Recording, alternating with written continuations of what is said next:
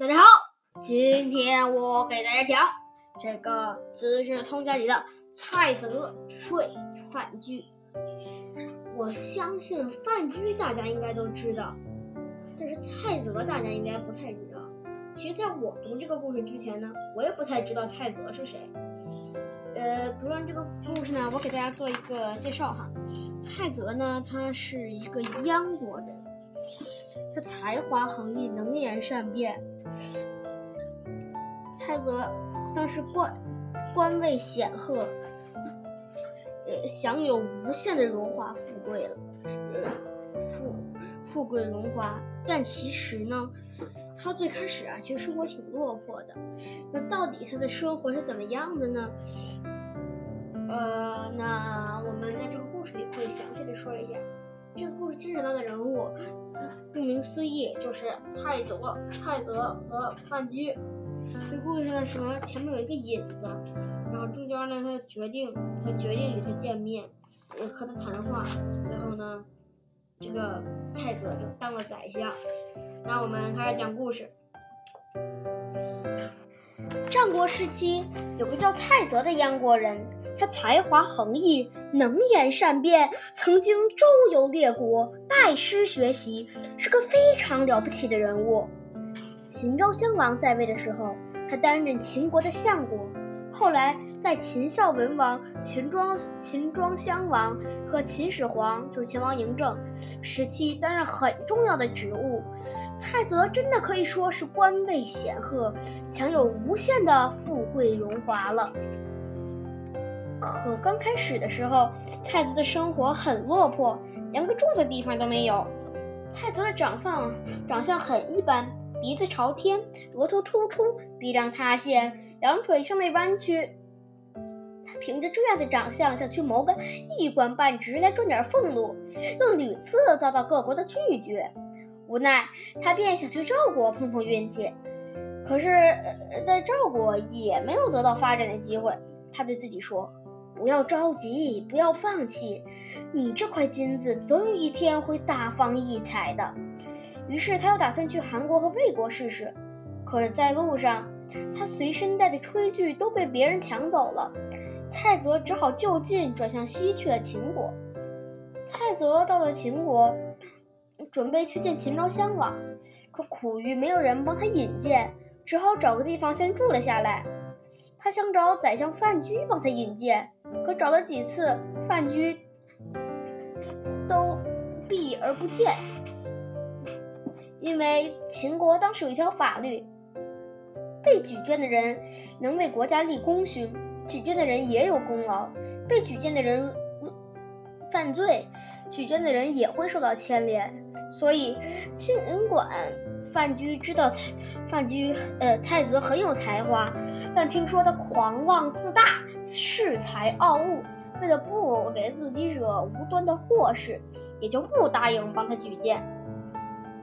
蔡泽见范雎不理睬他，就四处散播一些言论，试图激怒宰相范雎，逼他露面。蔡泽说：“我是燕国人蔡泽，是天底下最有智慧、最有见识的人。我的治国本领举世无双，只要能见到秦昭襄王。”他一定会让我担任宰相之位，而那个才疏学浅的范雎立刻会被大王免罢免的。范雎听了这些话之后，果然非常生气，他大骂蔡泽狂妄自大、目中无人。可当他把怒火发泄完后，转念一想，或许蔡泽真的是个不可多得的谋士。真的拥有才华和学问，不管怎么样，先和他见上一面再说。于是，他就派人把蔡泽请到了府上。谁知蔡泽进来后，只见到范雎，只行作揖之礼而不跪拜，并且态度十分傲慢。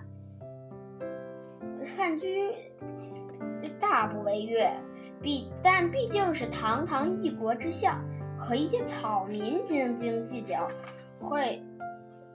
传出来会被人笑掉大牙的，呃，这块毕竟是范雎嘛，嗯，跟蔡泽就是一个平民，他闹别扭，和他斤斤计较，就说啊，你为什么不跪呀？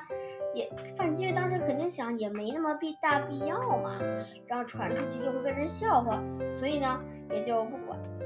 这个范雎斥责他说：“蔡泽，听说你要代替我做秦国的宰相，真的有这回事吗？”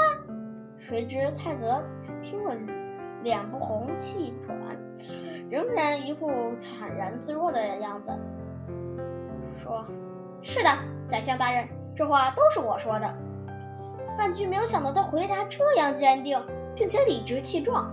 他平复了一下自己的心情，继续说：“既然这样，那就把你的高见说来听听吧。如果你真的像自己说的那样才智过人、举世无双，我会考虑帮你举荐的。”蔡泽听到范雎这样说，立刻收起了傲慢的态度，婉转地说：“宰相大人，我认为您的学识是有限的，对待问题的看法也很迟钝。”善于变通，大家都知道，春夏秋冬的变化是不断更迭，不是不断代替更迭的。变则通，通则达，所有有学识的人应该都知道这个道理。接着，蔡泽一一列举了秦国的商鞅、楚国的吴起、越国的大夫文种的英勇事迹，这些都是历史上有名的能臣贤。贤臣能将，他们为国家倾其一生，却落得悲惨的结局。这些人有呃有什么值得羡慕的吗？其实我觉得不是值得羡慕，但是也可以值得崇拜。比因为他们虽然他们虽然嗯落得悲惨的结局，但是我我觉得也像范雎之后说的，可以理解为一个视死如归、死死而不已的一个这种样子的。这种样子的这个一个性格，也不也不是说就是他们啊不顾自己的生命啊什么的。不过蔡泽说的也是有道理的，呃，什么有道理呢？我后面到那的时候会跟会会说的啊。范雎料到蔡泽是故意引出这三个人的故事来堵住他的嘴，于是就辩解道。怎么不可以？他们三人本来就是仁义的极致，忠诚的标准。商鞅为秦为使秦国强盛起来，制定出强秦九论，对秦国死心塌地，舍弃性命也要成就变法，还一心为公，不图私利，赏罚分明，治理有方。因此，秦国才得以民富国强，才得以开疆拓土。对于这些成就，商君功不可没。吴起辅佐楚悼王，在国内进行大刀阔斧的改革，提出了“使私不得害公，谗不得弊忠，言不得苟合，形容不得苟行不取苟容，行义不取毁誉”的主张。他始终坚持正义，最终完成霸业，使楚国变得强大无比，而完全不顾个人生命的安危与得失。大夫文种辅佐越王。越王勾践遇到围困和耻辱的时候，他侮辱的时候，他依然全心全意地为越国奔波操劳。三年后，勾践回国，文种与他一起卧薪尝胆，励精图治，使越国再次强大起来。他一生立下很多功劳，却从来不曾骄傲过。这样贤良谋，这样的贤良谋士，是我们都应该学习的楷模。蔡泽点头承认说：“商君吴起、大夫文种，作为臣子做得非常对，可那些君主却做错了。世人都知道这三个人尽了忠孝而不得好报，难道学习他们的那种不得善终而白白死掉吗？”范雎说：“君子为了保持节义，可以以身殉难，视死如归。如果活着受到侮辱，受受到辱没。”还不如为节义而死去感到荣耀呢。世人本来就应该有为正义、为正义捐弃生命而赢得美誉、美名的志向。